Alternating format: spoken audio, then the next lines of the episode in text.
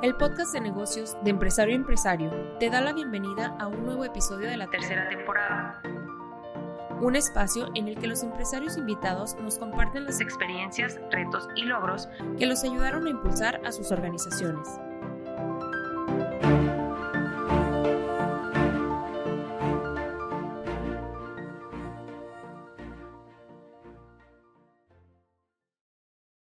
Hola, ¿qué tal? ¿Cómo están? Bienvenidos a este nuevo episodio del podcast de Empresario para Empresario que produce Tesseler. Y hoy tengo el gusto y el honor de tener como invitado en este podcast a Miguel Gutiérrez. Miguel, muchas gracias por estar acá. No, hombre, Luis Gerardo, muchísimas gracias a ustedes por invitarme. La verdad es que es un placer. Siempre eh, compartir contigo es una experiencia siempre que enriquece y por supuesto hoy poder hablar un poco de temas empresariales, pues con mucho gusto. Muchas gracias por la generosidad de tu tiempo, Miguel. Además, este, buen amigo, Miguel, una gran persona. Gracias por estar aquí. Miguel, lo presento rápido. Es cofundador y director general de Profilo. Es además actualmente presidente de Coparmex Capilla de Guadalupe. Este, y bueno, eh, Miguel formó una empresa junto con otro socio que se llama Profilo, César Ramírez y bueno, pues me da mucho gusto tenerte y un poquito para que la audiencia conozca, platícanos un poco de quién es Miguel y cómo empezó el tema de, de Profilo, Miguel. Adelante. Bueno, Luis Gerardo, bueno, pues eh, empezamos como ya te decía, muchas gracias por la, por la oportunidad de esta experiencia, que siempre es grato el poder hablar, recordar también viejas historias. La verdad es que eh, pues una historia que sin duda ha marcado nuestras vidas y que ha sido muy enriquecedora en muchos aspectos. Y bueno, te puedo platicar que pues yo vengo de, de, un rancho, de Saltillo de Arriba se llama el rancho donde yo nací, y literalmente ahí nací porque, porque en ese tiempo no había muchas posibilidades para temas de hospital y demás. Vengo de una familia de 11 hijos y los 11 nacimos ahí en ese rancho. Los 11 podemos decir que somos del Saltillo de arriba, que es municipio de Acatic, Jalisco, pero curiosamente pues todos fuimos registrados en Tepatitlán, que está muy cerca de Tepatitlán. Entonces, pues ahora sí que me digo ser de, de, Tepa, ¿no?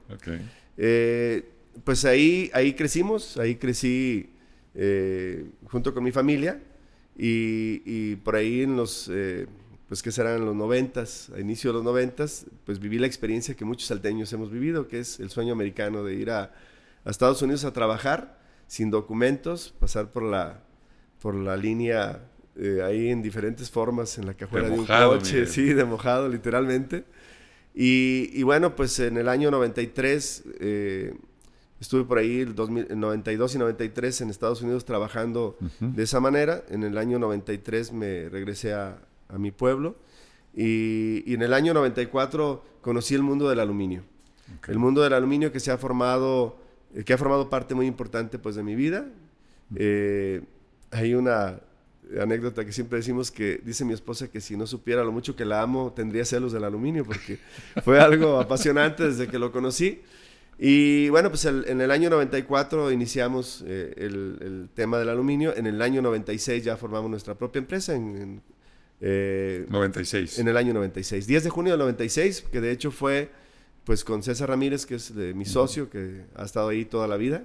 Además, pues eh, una excelente persona, un amigo, mi, mi ahijado de matrimonio, eh, compadres en dos ocasiones. Bueno, la verdad es que hay una relación muy cercana.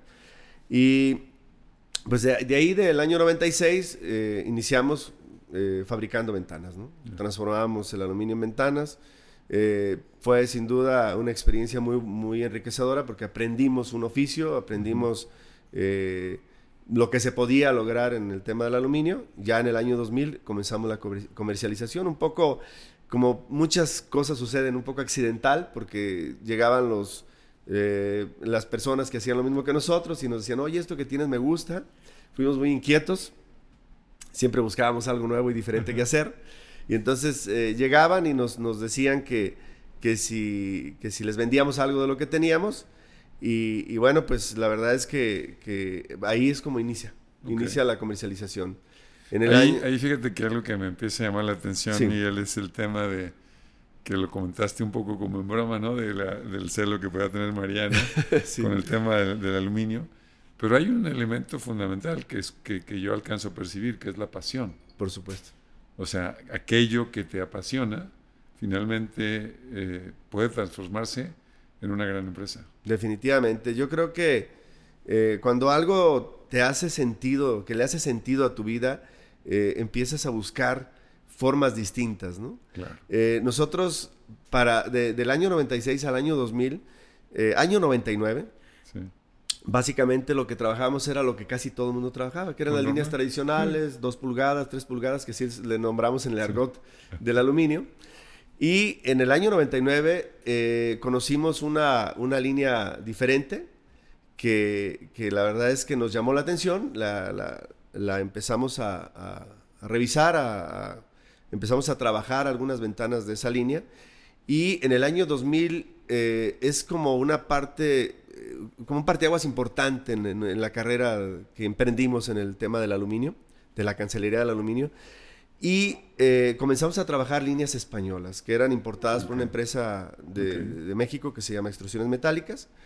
Y la verdad es que ahí eh, es como cuando eh, conoces algo que te gusta mucho, pero de repente llegas a una, a una etapa donde dices, esto no me gusta, me encanta, me apasiona, me, me, llega muy profundamente, porque era cada detalle, los sistemas, eh, era los cortes, cómo ensamblaban, la forma de operarlas, eh, eh, que era con un troquel, ya no era, ya no era manual, era diferente. Y eso, eso empieza a enamorarte más de lo que haces, ¿no?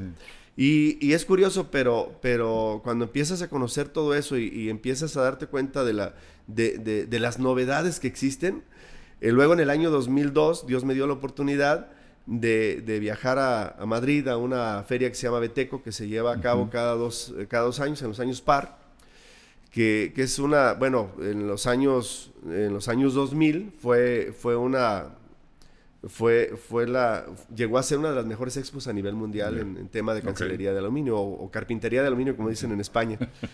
En el año 2000 se abrió un horizonte, en el año 2002 se abrió un horizonte muy diferente, porque entonces conocimos todo lo que existía en Europa, todo lo que existía en España veramente, que es donde es, de donde se funda mucho lo que hacemos nosotros hoy, ¿no?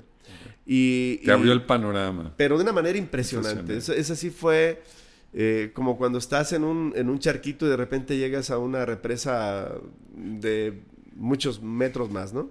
Impresionante, sí, así fue. Y, y, bueno, nos dimos cuenta que las líneas que para nosotros eran nuevas ya tenían 22 años. Entonces, te das cuenta que tienes un retraso de 22 años y dices, ¿qué estamos haciendo? No? Y entonces en el año 2004 eh, creamos nuestra, eh, nuestra primera serie que le nombramos Finestra, que es es, un poco chistoso porque finestra significa ventana en italiano, pues no hicimos más que ponerle el nombre en italiano.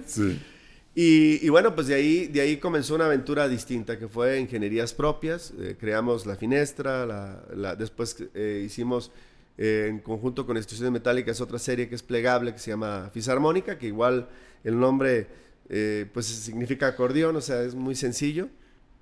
Eh, la pícola, la, la, griglia, que es una rejilla, y después la ragazza, que es una serie que hoy ha, tenido eh, mucho, éxito. a nivel nacional, gracias a Dios. Y, bueno, la verdad es que, que, cuando se abre ese panorama en el año 2002 en España, con todo lo que había, no solo en, en tema de carpintería o de cancelería de aluminio, sino en la parte de las máquinas con las que se, se hacían las ventanas. O sea, llegábamos a conocer un taller que estaba automatizado, con, con software que que, que, desde la oficina podrías mandarle la información a, a, las máquinas para, para, lo que tenían que cortar y lo que tenían que hacer. Sí, de control numérico. Sí, la verdad es que es algo impresionante y, y bueno, pues eh, ahí empieza esa parte de, de, de, ir a fondo, de estudiar a fondo. Yo eh, cuando hablo de Mariana que dice que, tendría celos del aluminio si no supiera lo mucho que la amo, es porque yo dedicaba muchas horas a, conocer más sistemas europeos, de, el por qué esto. Eh, hoy, bueno, hoy existen ya eh, temas de rotura de puente térmico para este tema de la acústica y la...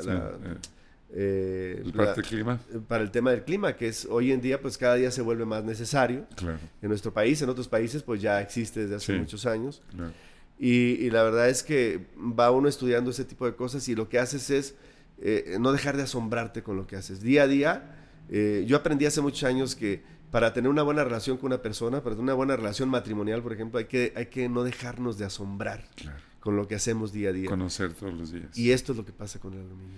No fíjate, fíjate, que algo que también me llama la atención de lo que nos has platicado es ese tema de esa, tú hablabas hace rato de tu inquietud y de ahorita que dices, oye, las horas estudiando, analizando, pensando, es decir, el hecho de, de, de, no solamente que te apasiones, sino que le dediques tiempo y esa inquietud por hacerlo nuevo, diferente, como que, como que es otro elemento que yo veo en común con muchos otros empresarios. Es decir, además de apasionarte lo que haces, realmente meterte a fondo, ¿no?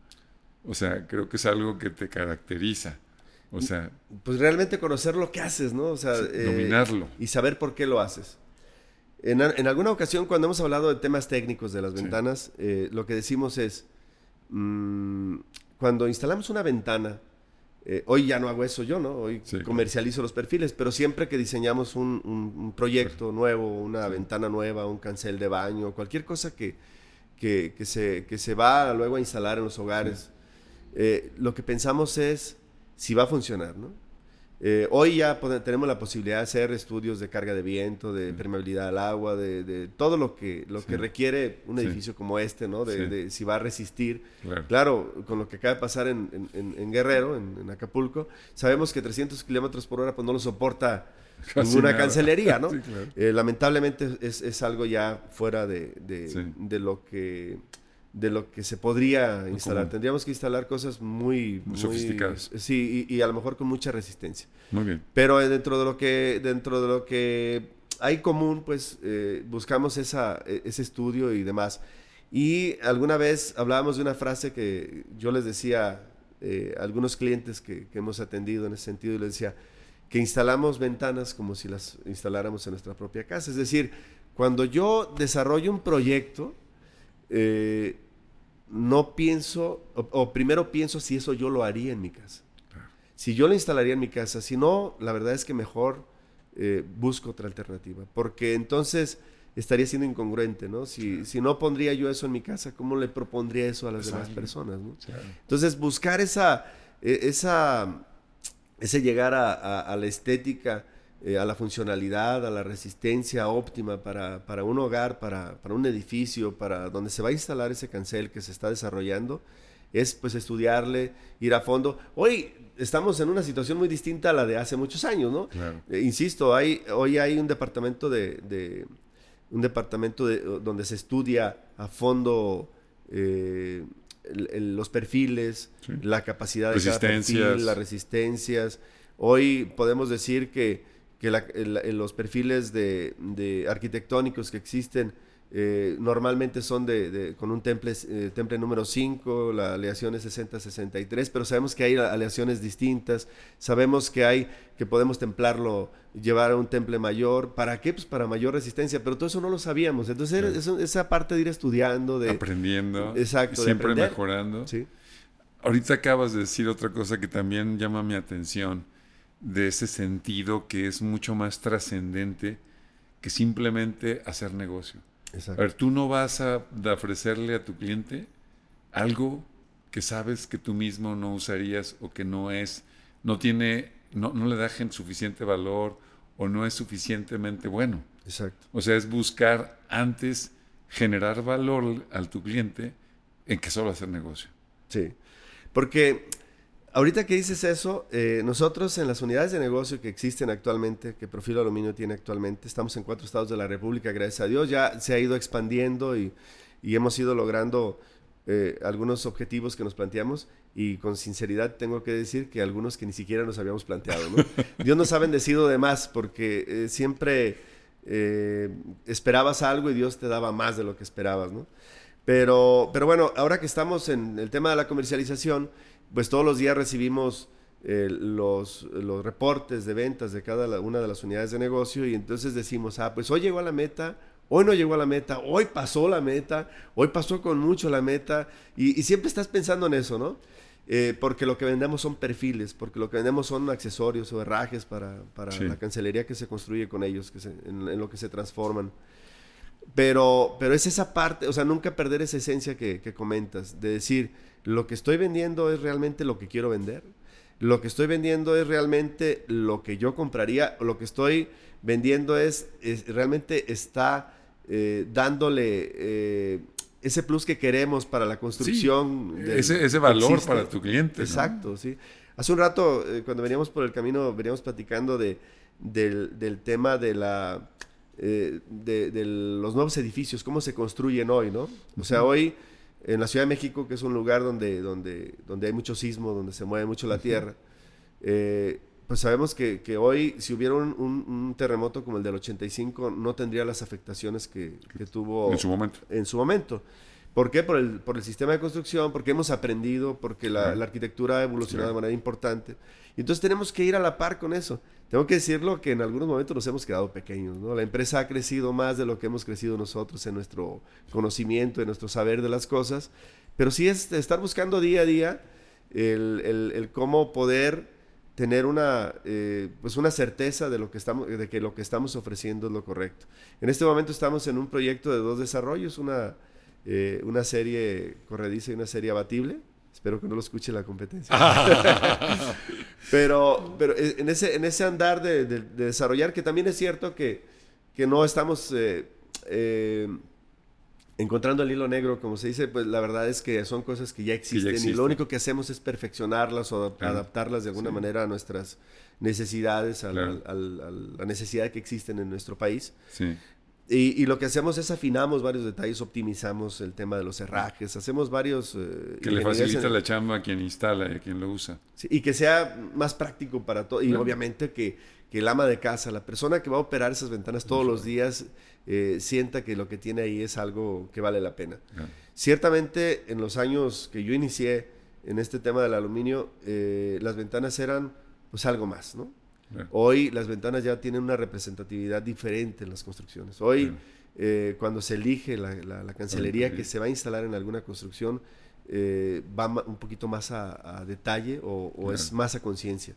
¿Por qué? Porque, porque una ventana no solo es lo que cubre del, del aire, de, la, de, la, lluvia, sino también es muchas veces es, una, es, un accesorio que, le da, sí, que le da belleza a, la, casa, al, edificio que se, donde se está instalando. Entonces esa parte pues hay que buscar la forma de que se haga de la de, pues que se haga bien, que se haga y que cada vez esté mejor. Los estilos, hoy el cuadrado está de moda, el, color negro está de moda, eh, el color gris Europa que le decimos nosotros que es un, es un lacado gris, está, de moda. Hay que ir ahí buscando esas, esas tendencias y buscar la forma de ir ahí un poco. Miguel, si nos pudieras platicar un poco del proceso de crecimiento, ahorita tocaste un tema del crecimiento y a veces como que no estamos pero, pero, pero, pero Profilo ha crecido. Sí. Y ahorita dices, estás ya en cuatro estados. Y ahora sí que de Capilla de Guadalupe para el mundo. Exacto. ¿No? Este, Que Capilla de Guadalupe es, una población pues pequeña, pero, sí, sí, claro. pero, pero ha, dado a luz, entre otras, porque hay muchas otras empresas, sí. una empresa como la, como, como la que tú diriges, que, que poco a poco ha venido creciendo y, y, y tiene presencia. ¿Cómo, ¿Cómo ha sido ese proceso de crecimiento? ¿Dónde están los temas que tú crees que los han llevado a crecer? Eh, hasta, hasta dijiste ahorita cosas que ni siquiera te habías imaginado. ¿Cómo ha sido? Eh, la parte medular de, ese crecimiento, de esa evolución que tuvimos, sin duda fue el 2002. El, viaje a España, el conocer los eh, nuevos desarrollos que había en ventanería, en las diferentes extrusoras que, que funcionaban en, en, Europa, en España meramente. Eh, esa es la parte medular, porque de ahí se nos abrió un panorama completamente distinto. ¿no? Eh, si veíamos a 22 grados, comenzamos a ver a, a, 90 grados. O sea, si, si, de entrada, si no, hubiera, no hubieras tenido esa experiencia de ir a conocer lo que había en España, ahorita no serías quien eres. Definitivamente. Entonces, es una invitación, creo yo, a todos los empresarios, oye, no te quedes en tu pequeño universo. Exacto. Ahí el mundo está tan corto, tan pequeño hoy día para poder acceder a tantas cosas que no te puedes quedar ahí. Sí, y, también es cierto que hace, eh, hace 21 años, que, de lo que estoy hablando, 2002, eh, existía, lo, fuerte eran las exposiciones. Eh, hoy, hoy existen alternativas distintas porque eso ha evolucionado de manera muy importante, ¿no? Pero en ese año, pues eh, las exposiciones eran, eran lo fuerte. Entonces, nos íbamos, yo recuerdo que eh, en algunos años repetimos, Mariana me acompañaba a algunas de esas expos a, a Europa. Nos íbamos en los años par a, a Madrid, a Beteco, y en los años non alguna vez nos íbamos a Bolonia, que Ah. había una que se llamaba la Saedue, que era una, una Sí. exposición muy similar, Sí. pero en Italia, con un poquito Sí. de, de- de variaciones o, o Sí. variantes interesantes para lo que hacíamos. Bueno, pues ¿cómo se detona? Pues en el año 2003 eh, viajamos, Mariana y yo, a, a España por primera vez eh, ya en tema de negocios o de ir a, a cerrar negocios. Conocimos a una persona que hoy ya no vive, Dios lo tenga en el cielo, pero un español que nos apoyó mucho, que creyó en nosotros. Y en el año 2003 trajimos nuestro primer contenedor de, de herrajes, de accesorios. Y, eh, y comenzamos a, a- a traer máquinas de Italia, eh, de importación italiana, con, con un proveedor que, que a, la, a la- a la fecha sigue siendo nuestro proveedor y, y- y además muy cercano, con una Sí. relación muy cercana. Eh, y, y comenzamos a vender máquinas, empezamos a, a mecanizar al país, esa es la verdad. Eh, nosotros en el año 2000 fuimos los primeros que, que fabricamos una ventana de la serie 3500, que es la de línea española. Y siempre digo que de, de- de Morelia a Tijuana fuimos los primeros, gracias a Dios, porque en la Ciudad de México había una empresa anterior que había fabricado, que de, ellos, de hecho ellos fueron los que nos, nos ayudaron y nos, nos dieron la inducción a, a fabricar ese tipo de ventanas. Pues en el año 2003 eh, fuimos los primeros que, que empezamos a, a movernos de manera eh, fuerte. Ya, ya existían máquinas europeas en los Sí. talleres, en- sobre todo en talleres grandes, aquí en Guadalajara, en la ciudad de Monterrey, en la ciudad de México, en, en los lugares grandes. Sí. Pero empezamos a movernos a Culiacán, Sinaloa, a Mérida. Yucatán, a Veracruz, a, a Querétaro.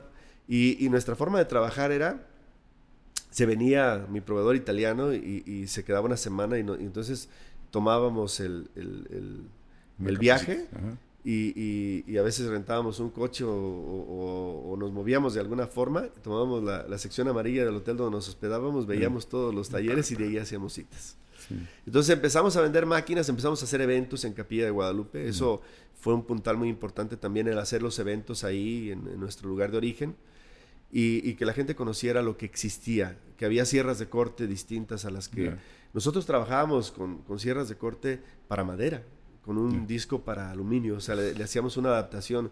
Entonces eh, empezamos a ver que había sierras de corte especiales para Para aluminio, con, aluminio. con una capacidad 20 veces más que una sierra de corte Claro. para madera Claro. eh, que había máquinas que podían hacer un resaque en, en- en 20 segundos para meter un cierre de embutir, cuando antes se hacía en media hora con un taladro y con una lima. y- Entonces empezamos a ver esa evolución que, que existía y la empezamos a transmitir a todos los talleres del país, a todos los que podíamos llegar. Y tenemos, pues gracias a Dios, la, la- el, el- el muy buen recuerdo de haberles vendido a talleres grandes, incluso maquinaria.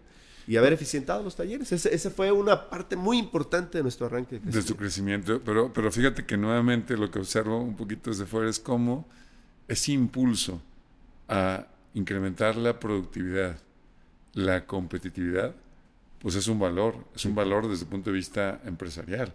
O sea que la- este, en el país en general nos hace muy bien y necesitamos herramientas que nos hagan productivos, conocimiento que nos haga productivo. Y ahí nuevamente estás cumpliendo el tema de generarle valor a todos esos talleres y, y- y- y- y que pues finalmente se convirtieron en tus clientes. Sí, es curioso, ¿no? Yo, yo recuerdo eh, nuestros inicios eh, que había quienes nos veían como su competencia, los talleres cercanos nos veían como su competencia. Pero poco a poco se fue abriendo esa posibilidad. Nuestro primer, nuestra primer tienda eh, de venta, nuestro primer almacén de perfiles para vender, fue en donde era nuestro taller. O sea, ahí donde nosotros fabricábamos las ventanas, ahí eh, pusimos unos racks y empezamos a vender aluminio. Entonces de alguna manera evolucionó tu negocio. ¿Sí? O sea, de Hizo- hacer un taller giro. a Es proveerles a, a- a los que eran tus competidores. Así es. Y, y- y ya todos los talleres empezaron a ver eh, las posibilidades y- y vieron también la evolución que nosotros habíamos tenido y eso les dio, pues, eh, de alguna manera la idea de que podrían, podrían hacer lo mismo. Y, y bueno, pues habrá incluso quienes nos han superado, ¿no? O sea, al final yo creo que en el camino hay personas que se desarrollan de manera muy importante. Yo, como anécdota, yo recuerdo un taller en... en, en, eh, en en el norte del país, en ahí se me fue ahorita. Hermosillo, No, en acá Chihuahua, eh, en Mon- eh, Monclova, ¿o no? Monclova, no, cerca de Monclova, Saltillo, eh, en la laguna. La Laguna. En la laguna, eh, un taller que, que pues, era un taller pequeño, compró máquinas, nos compró máquinas a nosotros, eficientó todo su taller. En Torreón, bueno, en Torreón y están, Sí, ya sí, están- ahí están pegados Durango Sí.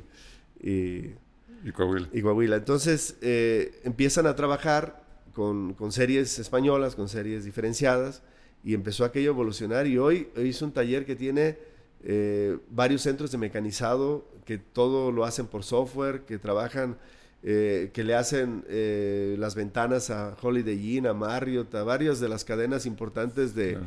de- de- del país. Y así como ese taller que evolucionó de manera muy importante, pues ha habido varios, ¿no? Y que, nos, y que hemos sido parte de alguna manera de ese proyecto, de ese crecimiento de talleres así. Y bueno, pues como tú ya bien lo decías, nosotros hicimos ese giro en lugar Sí, de... lo, que hoy, lo que conocemos como un cambio de tu modelo de negocio. De alguna manera, Tu sí. modelo de negocio era hacer las ventanas, instalarlas y se convierte en ser proveedor de esa industria. Claro, no puedes... eh, no puedes alejarte de la, de la fabricación en el sentido de que siempre Lo que tienes te da experiencia y conocimiento. Claro, ¿no? y tienes que ser consciente de lo que, de lo que van a fabricar tus clientes. Porque hoy yo ya no fabrico ventanas. Claro. Pero, pero sí tengo que saber que cuando se desarrolla un perfil, cómo se va a instalar en esa ventana. Tienes que dominarlo para poderle decir cómo. Exacto. Y, y eso ha sido una ventaja también muy importante. La verdad es que el haber estado en el, en, en la- en el campo de la fabricación de ventanas nos da la oportunidad de poder dar consejos Claro. tanto a los clientes que nos compran los perfiles como a los arquitectos que van a, a definir qué línea o qué serie se va a poner en una, en una construcción, como incluso a los dueños de las casas en algún momento, ¿no? Claro. Entonces esa parte te da esa ventaja. Bueno, pues el, el- el camino se va abriendo, gracias a Dios, eh, se van presentando diferentes oportunidades. En el año 2004 abrimos nuestro primer negocio en, en- en la zona metropolitana de Guadalajara. fue, fue un logro muy importante. Eh, en el año, eso fue en una sociedad, después la sociedad se, se, se, se separa, Se o sea, hay una separación, y en el año 2009 ya abrimos nuestro primer profilo. Eh, la- el anterior había sido con otro nombre, con otra... Con otro Ahí nació socio. la marca Profilo. Exactamente. En el año 2009 nace Ya. ya la marca Profilo porque nosotros iniciamos como Alfa Aluminio, así es como se llamaba nuestro taller de, de- de ventanas. Eh, abrimos como Profilo Aluminio el año 2009 en, en- en Guadalajara y en el año, en el año 2000, eh, bueno, porque para esto ya habíamos abierto Aguascalientes en la otra sociedad, pero nos quedamos nosotros con esa unidad de negocio, que pues fue en diciembre de 2004, desde ahí estamos en Aguascalientes. Eh, y posteriormente, bueno, pues se da la oportunidad de abrir en Sinaloa, de abrir en Guanajuato, eh, Ya. abrimos aquí Zapopan, hemos crecido en la zona de los Altos de Jalisco. ¿Cuántas sucursales hay hoy de El día de hoy eh, somos siete sucursales más un CEDIS, gracias a Dios. Ok. ok. Entonces, hemos ido ampliando ese, esa, esa posibilidad. Y, y, pues una gran ventaja, ¿no? El hecho de poder nosotros tener líneas que son propias y demás, pues nos da la oportunidad de repente de que un cliente de Tijuana nos pide, un cliente de Mérida nos pide y hasta allá vamos. Claro. Oye, Miguel, hay una inquietud que tengo que igual puede, creo que puede ser para los que nos escuchan, es este crecimiento que se da. Tú hace rato dijiste, oye, hay cosas que, objetivos que te planteas que logras, y hay otras cosas que no te los planteaste, pero finalmente llegan y te ayudan a crecer. Entonces, de cómo, cómo, o sea, tú lo que, lo que hoy es Profilo, ¿lo planteaste así de claro un objetivo? ¿O cómo fue ese proceso donde tú vas descubriendo? Me explico, porque hay cosas que te planteas, hay cosas que no. Este, ¿Qué tanto depende de uno? ¿Qué tanto? ¿Cómo ha sido ese proceso para Profilo? Te voy a contar tres minutos de mi vida de hace muchos años. Sí. Un día estaba yo sentado eh, viendo la compra de, de perfiles para hacer canceles. Y le dije a César, a mi socio, le digo, oye, eh, bueno, habíamos llegado a la tienda de, de- del distribuidor que nos vendió Sí. el aluminio y le dije, oye, imagínate un día nosotros tener un almacén y poder vender aluminio. Esa escena de mi vida, que la tengo como de esas Sí. escenas que se te graban y se quedan ahí en tu mente, eh, planteó el poder nosotros eh, distribuir aluminio, tener, comercializar aluminio, ¿no? Y, y eso se realizó en, en muy poco tiempo. Entonces, cuando nosotros iniciamos con nuestro primer negocio en Capilla de Guadalupe para vender aluminio a quien nos comprara, sí planteamos el poder tener una tienda y después la posibilidad de abrir alguna otra, pero así, en ese sentido. A lo mejor no te imaginabas que el día de mañana podrías trascender estatalmente y que podrías eh, tener la oportunidad de vender en, eh, porque incluso hemos mandado algunas veces algunos de nuestros eh, de nuestros herrajes de cosas que nosotros hacemos a- incluso a, a Centroamérica ¿no? a, otros países entonces. Eso nunca te lo imaginaste, la verdad. No. Esa es la verdad. O sea, eh, te imaginabas que podías seguir creciendo, que podías mejorar en lo que estabas haciendo, tener un mayor, una mayor posibilidad de, de una gama mayor de, de- de- de canceles, de lo que fabricabas y demás, pero no te imaginabas que podrías ser tú el artífice para ello, de poderlo comercializar, incluso poderlo crear, porque, insisto, eso ha sido una de las ventajas grandes. Nosotros no tenemos una planta de extrusión, es decir, no fabricamos los perfiles, Sí. pero al tener nuestros propios perfiles, pues eh, tenemos un acuerdo con una planta que nos fabrica exclusivamente a nosotros. Son exclusivamente nuestros, porque son, eh, son ingenierías propias pues, que hemos eh, nosotros hecho. Está muy interesante lo que nos platicas. Fíjate, ahí lo que yo observo es la importancia de una visión. Porque lo que tú me platicas fue eso. En ese momento, cuando estabas con tu socio, dices, imagínate que pudiéramos hacer esto. O sea, es el poder de la visión. Exacto. Que aunque no te plantees un objetivo concreto, a ver, en tantos años va a tener tantas sucursales, porque eso va sucediendo en el tiempo, lo que creo que les abrió la posibilidad, a ti te abrió la posibilidad es imaginarte ese poder ser. Y entonces, ¿no será que esto consciente e inconscientemente te lleva a actuar y tomar decisiones para llegar a donde estás hoy? ¿Qué piensas? Yo creo que sí, eh, es, es una motivación para luchar por el objetivo. Claro. Así como ese, ese momento que te decía que esa idea se vino a la mente y la comenté. claro. alguna vez pasó lo mismo con, con el 2002, cuando veo una máquina grande de corte y yo digo, imagínate tener esa máquina con nosotros. Y un día no solo la tuvimos, sino que la pudimos vender. Entonces, es esa Claro, parte de poder visualizar algo que puede suceder. ¿Qué puede suceder? Si tú lo, le pones la parte que te Claro, corresponde. no, no basta con que lo sueñes, ¿no? Exacto, hay que- Sino hay que al sueño hay que ponerle acción, sentimiento, a veces sufrimiento, ¿no? Y algunas horas de trabajo. Algunas horas de trabajo me imagino que bastantes. Sí, sí. Padrísimo. O sea, me, me- me encanta. Perdón, ibas a decir algo. No, no, la, la verdad es que eh, pues era eh, decir cómo eh, el camino de, de- de- o el trayecto que nos ha llevado a hoy eh, tener de alguna manera ya la marca eh, Sí, con, un, con una, Una posición, presencia, una presencia, claro. Evidentemente no todo es como lo quisiéramos, pero, pero mucho de lo que hacemos nos gusta, lo disfrutamos, sabemos qué es lo que queríamos, qué es lo que queremos y que además lo queremos perfeccionar.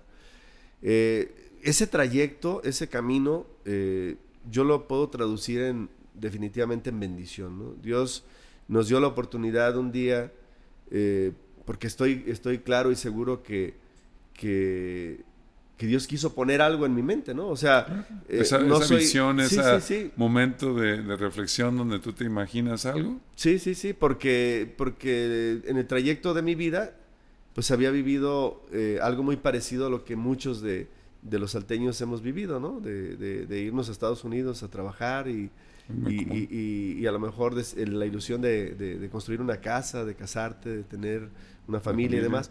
Y cuando ya tienes esa espinita que, que Dios por algo la pone ahí, eh, por eso decía yo la traduzco en bendición, es, una, es un trayecto de vida de, de 27 Sí. años, que ya en junio, Dios mediante, cumplimos 28 de ese arranque, de ese 10 de, julio, de junio del, 2000, del 96. Ese trayecto de vida y con todo lo que ha pasado en el camino, yo conocí a Mariana en el mismo año 96 Sí, en dicie- el 21 de diciembre del 96, entonces eh, para mí el 96 pues tiene mucho significado. claro. Sí, sí, sí. Y, y- y bueno, pues eh, ese trayecto, eh, Mariana ha sido muy significativa para mí en todo lo que hemos ido logrando, porque claro. ella desde que nos casamos ha estado en la empresa, Sí. igual que yo, de todas las, las horas que ha sido necesarias han- hemos estado ahí. Sí. Y bueno, algo que no te comenté, cuando César y yo iniciamos el negocio, yo tenía una, una camioneta Ford 73 que uno de mis hermanos me había, pues casi regalado, me la había, me la había casi, regalado. Y, y, y César, mi socio, tenía una camioneta combi, no recuerdo qué año, pero también muy viejita. Entonces lo que hicimos fue venderlas Ajá. y con eso iniciamos nuestro negocio. Y, la, y el objetivo fue darle hasta que se acabara. Mientras dure. Estábamos en Tepa, nos fuimos Claro, a Capilla de Guadalupe claro. y dijimos, lo que dure, hasta ahí le vamos a dar. Y si esto trasciende, si esto eh, funciona y fructifica, qué bueno. Y, Se y yo tomaron recuerdo... el riesgo y pusieron su tanto. Sí, y yo recuerdo eh, lo que vendí esa camioneta, que mi padre me ayudó a venderla en un trato de una casa que vendió, y mi mamá me prestó 3 mil pesos. Ese fue nuestro inicio de negocio. capital. Y la camioneta era Ford 73.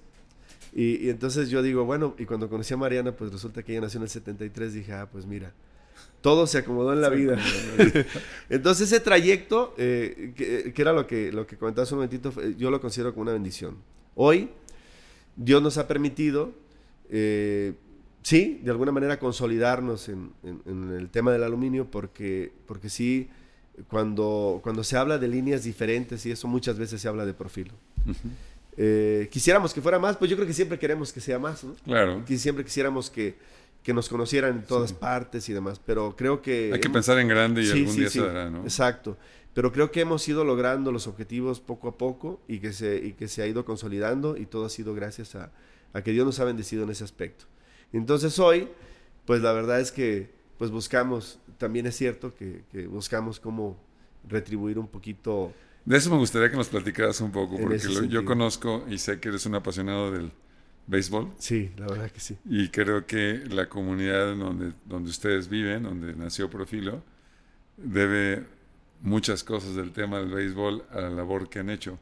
¿Qué es lo que han hecho y por qué, Miguel? Pues mira, eh, nos- a mí me gusta mucho el béisbol desde que yo era un niño, ¿no? Yo, yo En los de- Altos de Jalisco es sí, una y aparte tradición. vengo de la Fernandomanía, ¿no? Que mi, Sí, mi hermano mayor, mi hermano mayor que estaba en Estados Unidos en ese tiempo, eh, vivía en la ciudad de, de donde Fernando Valenzuela Sí. debutó y, y la verdad es que, que nos, ah, nos hizo a todos los, ah, sobre todo a todos los varones, nos hizo apasionados del béisbol.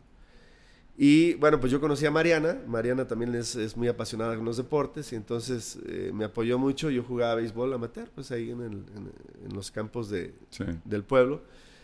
Y, y- y entonces un día, pues fue un poco parecido al tema del aluminio. Un día en una plática le digo, imagínate construir un estadio de béisbol.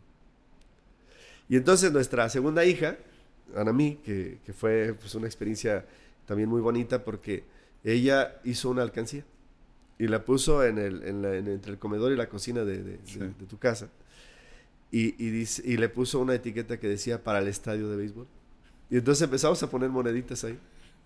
Y fue un tema ahí un poquito chistoso porque nuestro eh, único hijo varón, porque tenemos cuatro hijos, Sí. tres hijas y un hijo, y nuestro hijo varón, pues eh, lo queríamos inducir al deporte, ¿no? Y empezó a ir a jugar fútbol, no le gustó, y, y él decía que quería jugar béisbol como su papá. Y, y pues lo empezamos a llevar al béisbol. No fue tanto lo que le gustó, pero empezó a jugar béisbol, ¿no? Y entonces, eh, a raíz de eso, eh, nació eh, la idea de hacer algo por el béisbol infantil en el pueblo. Y construimos el campo de béisbol. Construimos un campo de béisbol que ahora ya se convirtió en dos, ya son dos campos ahí Sí, juntos. sí, los conocí. Y pues ha sido de mucha bendición. Hemos tenido en algún momento hasta más de 100 niños ahí, niños y niñas. Eh, todo es un tema donde nunca hemos cobrado una inscripción, nunca hemos cobrado una mensualidad, nunca hemos cobrado un uniforme. Eh, hemos buscado siempre que, Claro. que, que sea esto como nuestra labor social y decimos que es como nuestro apostolado, porque Claro. Mariana y yo nos conocimos en grupos de, de- de la iglesia Sí. y, y queremos eh, seguir aportando algo en esa parte. Claro. Dijimos, bueno, pues lo vamos a tomar como un apostolado, porque tratamos de darle a los, a los niños algo que, que a lo mejor en otros lugares no se da, pues porque es un tema de buscar más el alto rendimiento, el tema del deporte eh, formal, y, y nosotros ahí buscamos primero a la persona, primero que el niño eh, tenga esos momentos de, de esparcimiento, de, Claro. de- de- de- que le guste el béisbol y pueda decir Y tres que, lo- días que de alguna semana". manera contribuye a que se aleje de otras cosas. Definitivamente. Esa es la ¿No? idea. Que se aleje un poco del celular, de la televisión, de la calle. Eh, hay un lema que decimos desde hace mucho, que se, se escucha por ahí. también, eh, decimos que un niño más en nuestro proyecto es un niño menos en la calle. Wow. Entonces creamos Profilo Béisbol. Ahora, eh, el, el- porque siempre profilo, ¿no? Eh, ahora eh, tenemos una liga local de seis equipos eh, que todos llevan nombres de pájaros. Y, y tenemos un- eh, contribuimos a una liga regional que también nosotros la encabezamos de alguna manera. Y bueno, pues ahí participan Lagos de Moreno, San Juan de los. Lagos, Jalostotitlán, San Miguel el Alto, nosotros. Alguna vez ha estado Encarnación de Díaz, algunas otras poblaciones de, la- de los Altos de, de Jalisco. Con cuatro categorías, 7 y 8, 9 y 10, 11, 12 y 13 y 14. Siempre buscando que sean niños y niñas. Ya de 14 para adelante ya es muy difícil que los niños jueguen junto con las niñas, pero de, de, 14 años para, para abajo pueden jugar perfectamente. Y es, es, algo muy bonito porque hemos, en el camino pues nos hemos encontrado con muchas cosas muy bonitas, como que, que se hagan amigos niños de San Miguel el Alto con niños de, de Capilla. Con niños Fomentas una, un tema de comunidad, de colaboración. Sí. ¿Cuántos años entonces llevas con esta labor? Eh, con este proyecto de la liga tenemos eh, siete años ya, vamos para siete años. Bueno, eh, sí, vamos para siete años. El año próximo cumpliremos siete años. Entonces, eh, desde antes ya estábamos colaborando en otro proyecto, pero, pero que después de, construir el campo y nosotros empezar el proyecto, porque es un proyecto de familia, ¿no? Cuando yo decía que Anamí hizo la alcancía, es porque de ahí nació todo. Y de ahí, de ahí se funda todo. Mariel, nuestra hija mayor, que es más apasionada que yo por el béisbol. Ella es la que lleva las estadísticas, ella es la que hace los rosters, ella es la que hace bueno, nosotros participamos, anualmente participamos en, campeonatos nacionales por medio de la Liga de, Béisbol de los Altos. Y, para ello hay que trabajarle mucho para todo el tema de recopilar información de los niños y todo. Todo lo hace Mariel. Mariel hace la, publicidad, Mariel hace todo, ¿no? Entonces, eh, mi mujer pues es la que controla todo el tema de, de la liga de los sábados, de la liga local. Entonces, la verdad es que ha sido un tema de familia. Eh, Isaí y Marianita también están involucrados siempre en todo lo. Isaí es manager de un equipo. O sea, siempre estamos involucrados toda la familia y ha sido algo muy positivo. Creo que le hemos aportado algo a la comunidad, pero nos hemos aportado más nosotros porque Dios nos ha bendecido por ese medio. Cuando tú das, no se deja Dios de eso y te, siempre recibes más. Muy bien. Pues felicidades por esa gran iniciativa, por esa contribución que tiene un impacto muy positivo que a veces es difícil de dimensionar, pero cada niño quedará con ello y pues es una gran contribución. Me, me, me, me, da mucho gusto, les felicito por Y es una responsabilidad, ¿no? Cuando los niños van a jugar a otra entidad, pues van a las camionetas de la empresa y van ahí 15 niños en la camioneta. Sí, claro. Es una responsabilidad. Siempre pues encomendándonos a Dios para que todo salga bien y siempre que regresan agradecemos a Dios porque todo bien. Pero sí, la verdad es que ha sido, ha sido de mucha bendición. Miguel, pues para cerrar, ya el tiempo se nos acabó. Eh, me gustaría si, si tienes algún pensamiento, alguna reflexión para nuestros escuchas que son normalmente empresarios, gente que quiere seguir creciendo. No sé si de tu experiencia puedas darles algún mensaje, recomendarles algo de esta experiencia empresarial, gran eh, eh, experiencia que tienes, Miguel. Pues la verdad es que yo lo único que diría es emprender.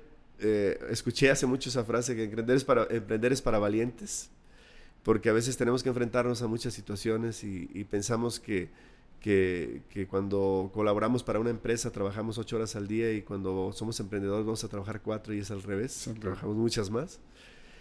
Eh, pero es maravilloso emprender porque, porque generamos la oportunidad de que otras personas eh, también se vean ahí y también porque de la empresa han salido muchos emprendedores y ha sido muy bonito eso y contribuyes eh, en algo para que nuestro país, para que nuestro mundo, nuestro entorno, nuestra población, los lugares donde nos, nos movemos sea mejor. Entonces, pues la verdad es que pues cada vez perfeccionar más lo que hacemos, yo creo que es algo que, que, buscamos siempre. Y que todo el tiempo lo has hecho. Y buscar siempre, perfeccionar lo que hacemos, cada vez eh, hacerlo mejor y hacerlo de corazón y, y, bueno, pues retribuir. Yo creo que tenemos mucho por, por qué retribuir cuando, cuando vemos una sociedad eh, donde hay muchas necesidades, pues eh, si Dios nos ha bendecido, pues hay que bendecir. Muy bien. Pues te agradezco de verdad muchísimo, Miguel, la generosidad de compartirnos tu experiencia, de las recomendaciones que nos das y estar aquí en este podcast. Para mí un placer, agradezco mucho eh, la, invitación, agradezco a Dios poder estar aquí y, y bueno, pues de verdad que muchas gracias por todo. Gracias, Miguel. Te invitamos a suscribirte al canal de Tesselar en YouTube. Encuéntranos también en Spotify, Google Podcast, Apple Podcast y en las redes sociales de Tesselar. Gracias por escucharnos. Te esperamos en el próximo episodio.